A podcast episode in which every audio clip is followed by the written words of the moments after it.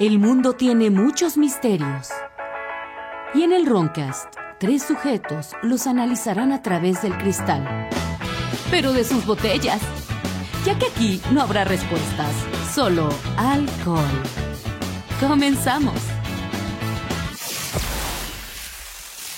Hola a todos, bienvenidos al Roncast. Yo soy su ebrio vecino Jordi. Ahora, por desgracia, grabando solo. Pero quédense para el programa, les tengo una teoría más de la princesa Diana, el regreso de Uri Geller y carnita alienígena rica en África.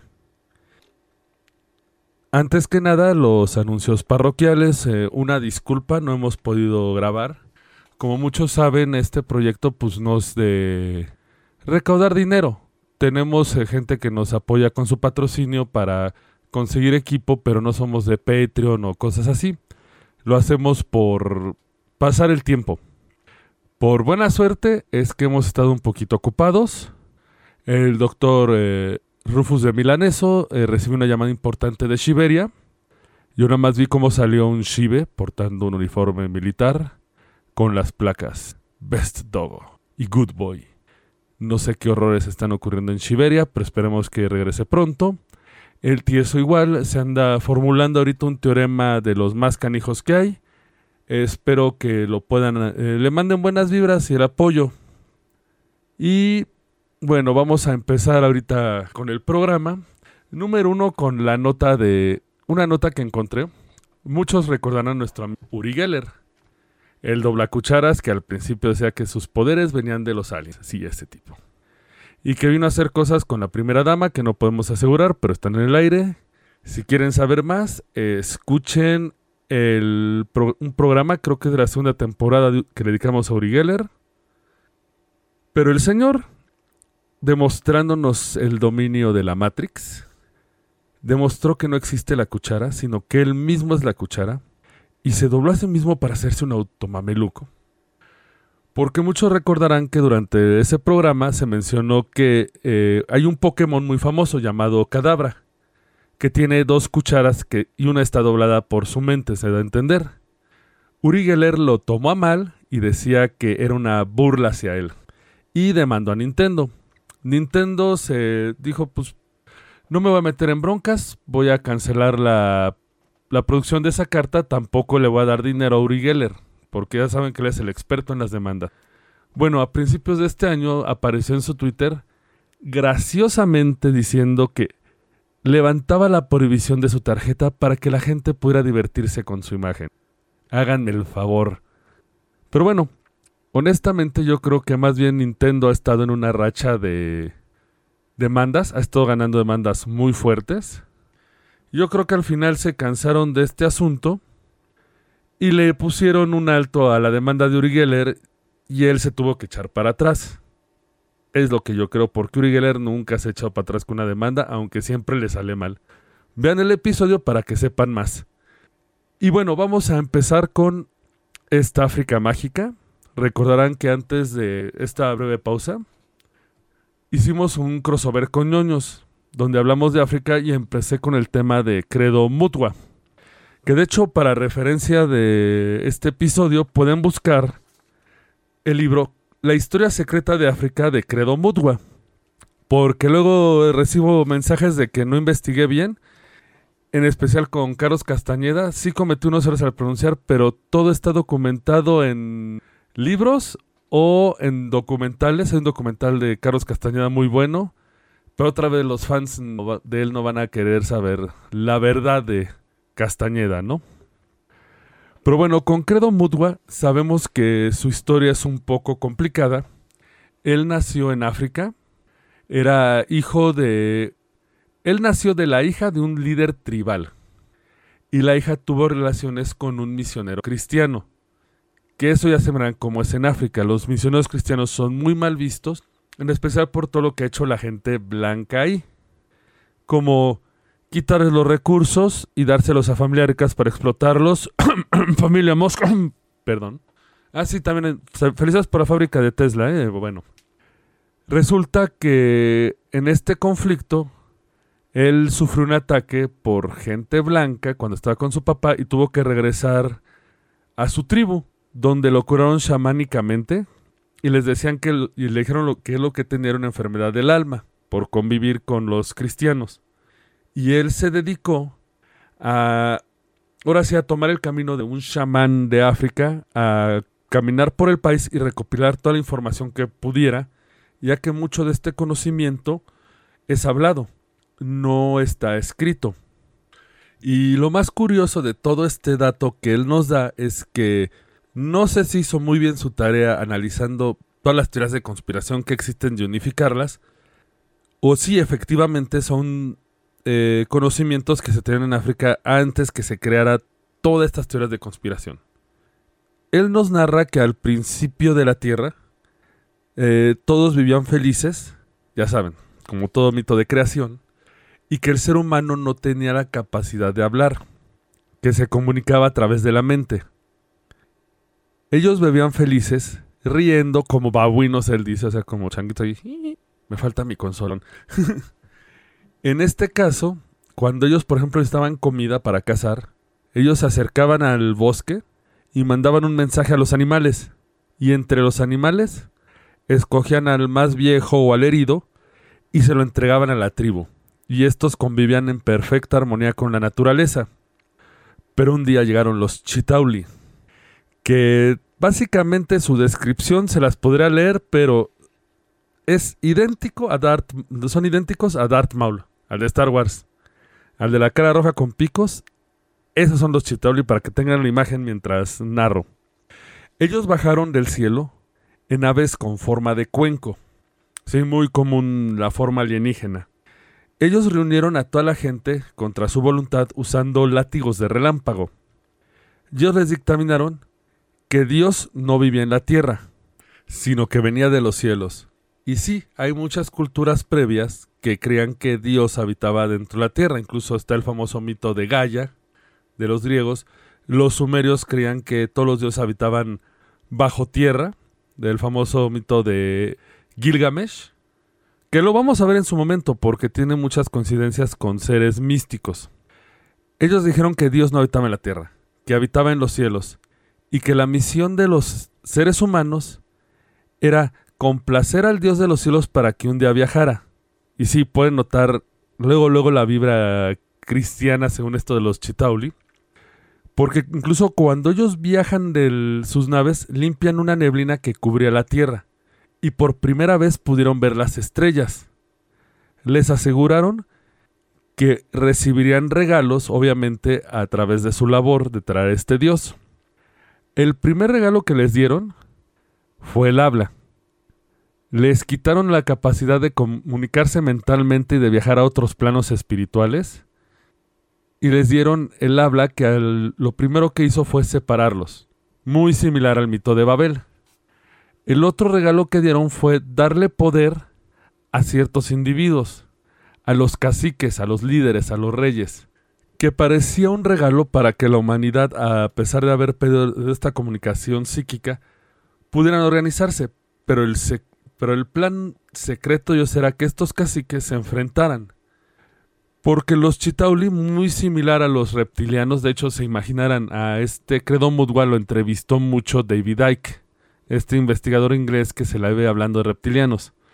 Él dice que los Chitauli se alimentan de malas emociones que ellos no comen carne sólida, solo beben sangre y se alimentan de malas emociones, que incluso ellos fomentan la lucha a través de estos caciques.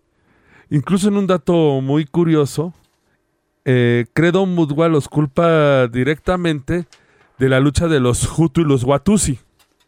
Para los que les suenen los nombres, eran las dos tribus que aparecían en Ace Ventura 2. O sea, no se peleaban por Chicaca sino por la influencia de los aliens. Pero estos aliens una vez se rebelaron contra Dios. Él luchó contra ellos y los relegó al fondo de la tierra. Algo así como el mito de los devos que hablamos en un episodio, o como el caso de la base dulce, en la cual dicen que los humanos tienen bases subterráneas en las que conviven con estos seres antiguos. Aunque en el mito africano no es tan amable. Ellos dicen que los humanos que andan con ellos bajo tierra son una especie de zombies. otra vez como los devos.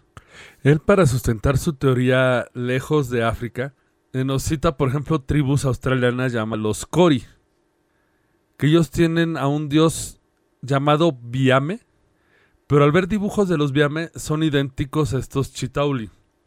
También en la tribu Hopi, que es muy conocida en cosas de conspiración por sus mitos de la araña y todo, nos dice que tienen su propia representación que se llaman los Kachina. Incluso nos vincula todo esto a Alpha Centauri, a la que llama la gran serpiente de fuego, que se supone es el dios original. Obviamente ya saben que está vinculándolo con Quetzalcoatl y otros dioses serpiente del mundo.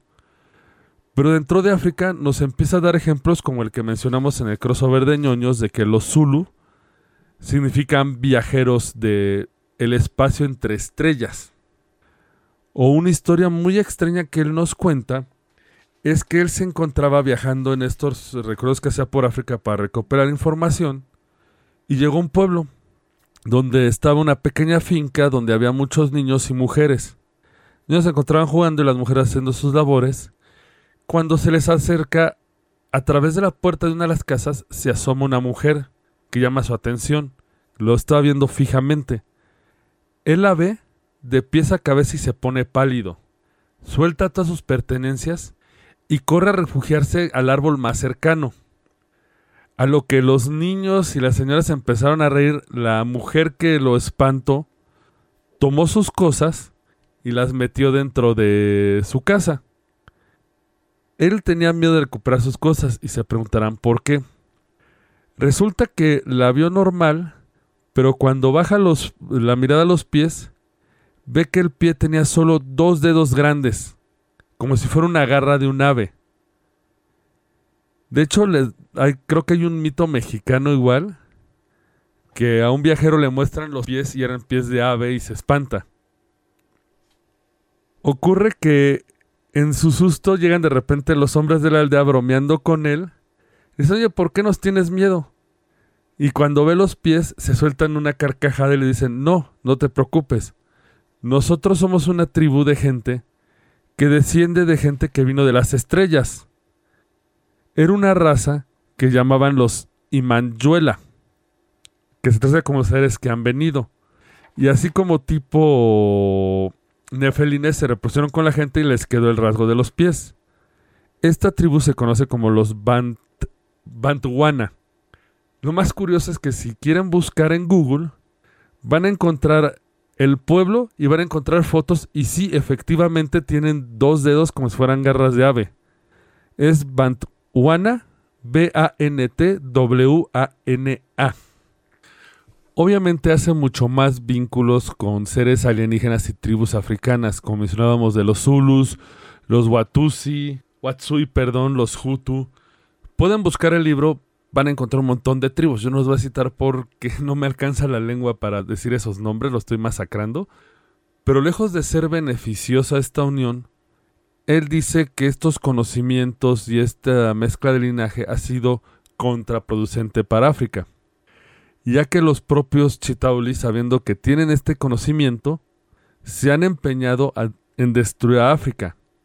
Y digo, todos hemos visto las noticias, sabemos que en África han pasado pandemias, sequías, malos temas de salud, explotación.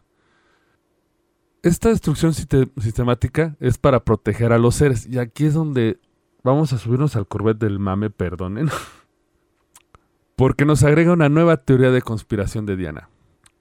Resulta que estos seres quieren eliminar a todas las personas que se opongan a ellos. Y una de las teorías más locas de Diana es que supone iba a exponer a los reptilianos en la familia real. Él lo vincula a otra persona que tuvo un accidente similar de automóvil unos meses antes. Este sería el rey de Lesoto, el rey Moeshoe II, si lo estoy pronunciando bien. Esta tierra se supone tiene una tribu original llamada los Bagwama, que están vinculados al país de Perdón, que significa la tierra del sol halcón. Ya se imaginan por dónde va esto, en la que habitaba un ser humano con cabeza de león. Gracias a esto, esta región de Lesoto tiene grandes conocimientos y los seres en los Chitaulis se han enfocado en destruirla. Él cita que, por ejemplo, en esta tierra quisieron hacer en Lesoto una presa que alimentara toda África de agua. El proyecto fracasó sin más. Obviamente esta y otras iniciativas del rey Moeshoeshoe por mejorar la vivienda en África, en esta región de África conciso, fueron al fracaso. Y cuando tenía reformas más estrictas para poder hacer avanzar sus planes de mejorar a África, en 1997 sufrió una volcadura en su automóvil, operada por un guardia de seguridad de alto nivel. Mismo año y misma situación que la princesa Diana. Una de las conspiraciones más locas, pero bueno, Mariana regresa a la mesa la teoría de que los reptilianos mataron a Diana. Sin duda una de las teorías más locas que hay, pero bueno. Recuerden, es el podcast de lo paranormal y ebrio normal. Vamos a una breve pausa y ahorita regresamos porque el señor no está libre de haber interactuado con aliens. Recuerden, hay carnitas de por medio. Ahorita regresamos. Bienvenidos de vuelta al Roncast. Y regresamos con que Don Mudwa vamos a ver su experiencia con los extraterrestres. Durante sus viajes como chamán, él estaba recogiendo hierbas en Zimbabue por orden de su maestro precisamente en la región que se llama Inyagani. Iban a realizar cierto, tiempo, cierto tipo de curación y él necesitaba estas hierbas. Cuando él estaba recolectándolas, notó que, su la temperatura alrededor había bajado, aunque era un día muy caluroso. Apareció una neblina azul brillante que se arremolinó alrededor de él y de repente se encontró en otro lugar, que parecía un túnel revestido de metal. Él narra que había trabajado en minas antes, parte de cuando él vivió con su padre haciendo trabajos menores.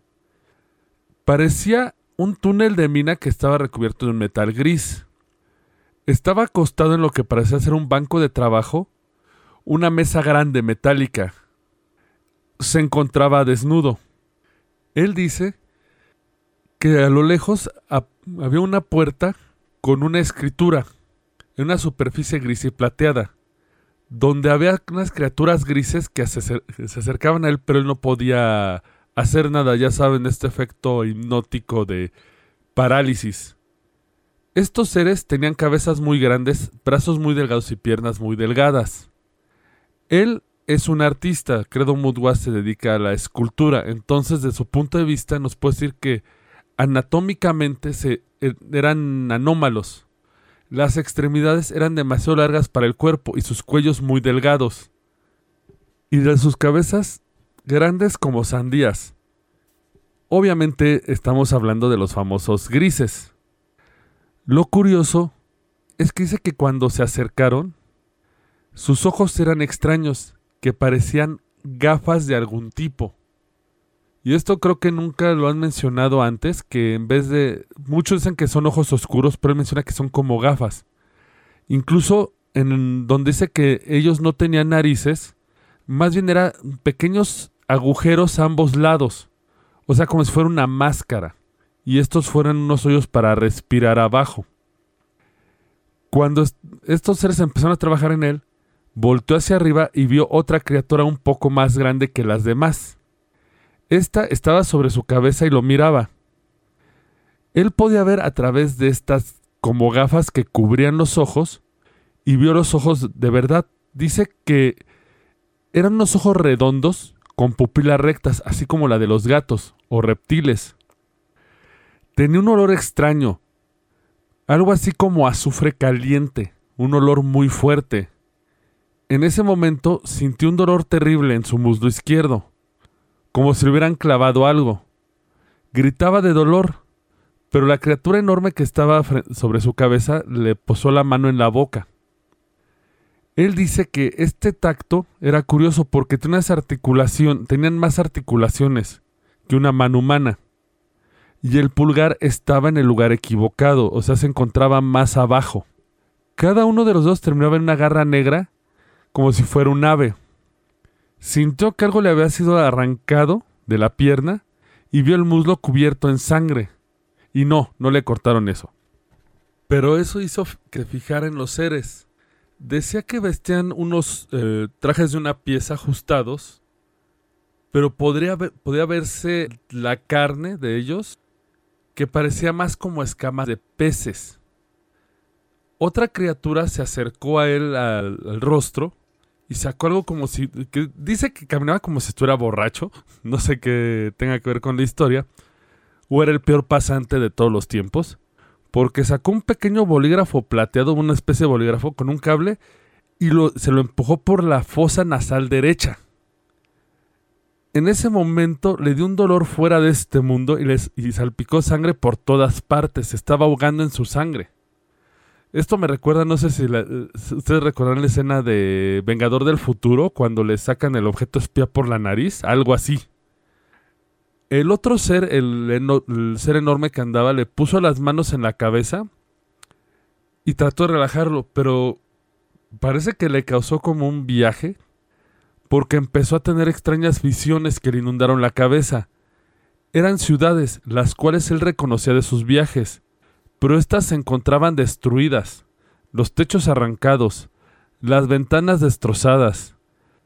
Es como si algo hubiera destruido toda la civilización. Y en ese momento no falta el güey mal pedo. Una de las criaturas le clavó algo en lo que él describe como su órgano de la virilidad. Seguramente una sonda, viendo los mitos de. Bueno, viendo la historia de Betty Barney Hill. Y que cuando esta cosa le retiró. bueno, este ser le retiró. Este objeto que era como un pequeño tubo negro. Él pues vació la vejiga realmente que le cayó directo al alien. El alien se tambaleó como un, insecto borracho y salió corriendo de la, de la habitación. Parece que no aguantan la orina.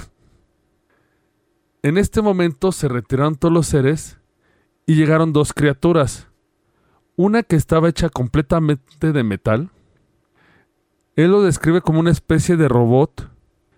Y una mujer, pero muy extraña se encontraba muy hinchada en apariencia de piel, de piel rosada. Tenía un cuerpo rubio, ojos rasgados azules muy brillantes y el cabello parecía fibra de nylon. La barbilla era muy puntiaguda y la boca casi humana. Él describe su cuerpo como casi gordo pero poderoso. Las extremidades como brazos y piernas demasiado cortos. Básicamente, este ser lo trajeron para que tuviera relaciones con él y básicamente se lo dio al pobre Credo Modwell, a lo que él narra que fue una experiencia traumante y horrorosa. Una de las criaturas, una vez que terminaron el acto, lo empezó a jalar de los pelos y lo empezó para ponerlo de pie y lo empujó bruscamente. Lo llevó a través de la nave como queriéndole mostrar lo que ahora sí que el tour del poderío de todo lo que tenemos. En este pequeño viaje que dio en la nave, vio tubos enormes que iban hasta el techo, que tenían un líquido rosa grisáceo, que contenían pequeñas criaturas alienígenas dando vueltas. En la última habitación por la que lo condujeron, vio personas y extrañas criaturas sobre la mesa. Ya se imaginan qué estaban haciendo. Uno de ellos, un hombre blanco, que se le quedó viendo fijamente a los ojos. Sí, imagino que haber sido demasiado incómodo eso. Que a final de cuentas sería como su prueba, que realmente no es prueba, porque dice que años después él estaba caminando por un puerto de África, chocó con un hombre blanco y al verse el rostro se reconocieron y el hombre incómodamente se alejó de él.